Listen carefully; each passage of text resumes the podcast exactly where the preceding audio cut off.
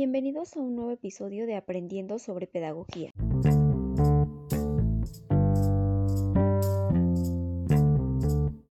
El día de hoy abordaremos el aprendizaje significativo.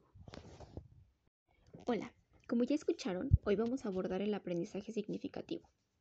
No sin antes entender quién es David Ausubel. Y si te soy sincera, es uno de mis favoritos porque ha revolucionado la forma de aprendizaje. Ausubel es un psicólogo y pedagogo estadounidense. Estaba inicialmente enfocado en el estudio del campo de las drogas.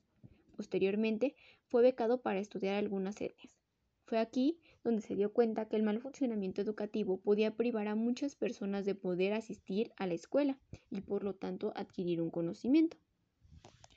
Aquí fue cuando nació la teoría del aprendizaje significativo. Dicho por el propio Ausubel, el aprendizaje significativo es aquel en el que ideas expresadas simbólicamente interactúan con lo que el aprendiz ya sabe y a su vez ambos adquieren nuevos significados.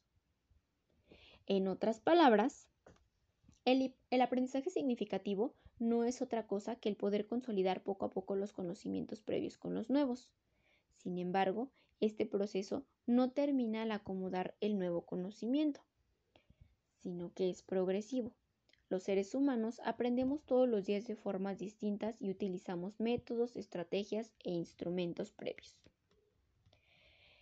Por ejemplo, un niño de 3 años hoy sabe que el animal que vio en el parque es un gato, porque se lo dijo algún familiar.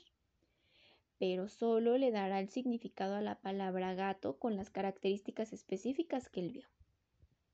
Posteriormente conocerá los colores de otro tipo de gatos, tamaños, temperamentos, etc. Y su conocimiento se irá ampliando. Entonces, la palabra gato no significará únicamente aquel que vio en el parque, sino que tendrá diversos significados. Y de esto también se trata el aprendizaje significativo. No se va a anclar a un solo concepto, se puede anclar a varios conceptos, pues depende del significado que les demos.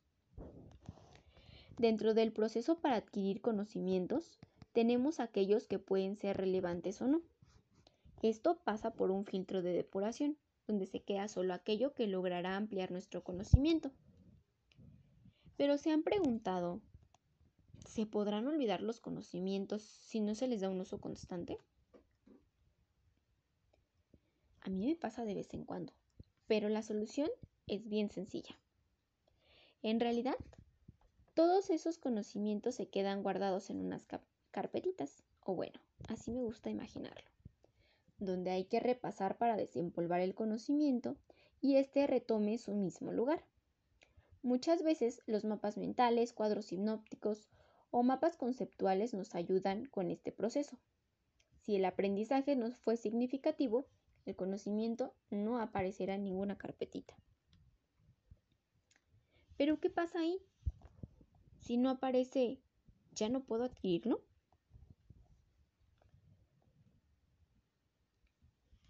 Existen los maravillosos organizadores previos, que son el primer peldaño para adquirir el conocimiento cuando no se tiene. Los niños en edad temprana utilizan algo muy similar. Al no tener conocimientos previos, su primera experiencia sirve de base para anclar los nuevos conocimientos, como en el caso que se mencionó anteriormente. En otros ejemplos, se podría decir que en la educación básica también se utiliza mucho, pues los profesores nos ponen videos o nos leen algún cuento con el fin de que aprendamos, ejemplo, algunos valores. Y este es nuestro primer peldaño para seguir ampliando nuestro conocimiento. ¿Cuáles son los conocimientos previos? Muy fácil, puede ser un libro, un video o incluso una experiencia, como ya se mencionó anteriormente. Sin duda, esta teoría ha tenido un gran impacto en la educación, pues hasta la actualidad sigue influyendo en la innovación de los métodos de enseñanza. Y cómo no, a pesar de que muchas teorías tratan de buscar una mejora en la educación y tienen un impacto importante, esta ha sido la más significativa, ha perdurado y ha logrado reformar muchas de las ideas que se tenían hasta el momento en torno a la educación.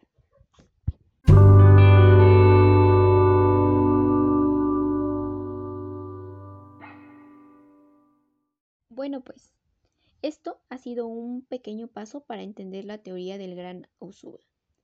Nos escuchamos en la próxima y no olviden que si algo quieres aprender, un buen libro debes leer. Hasta la próxima.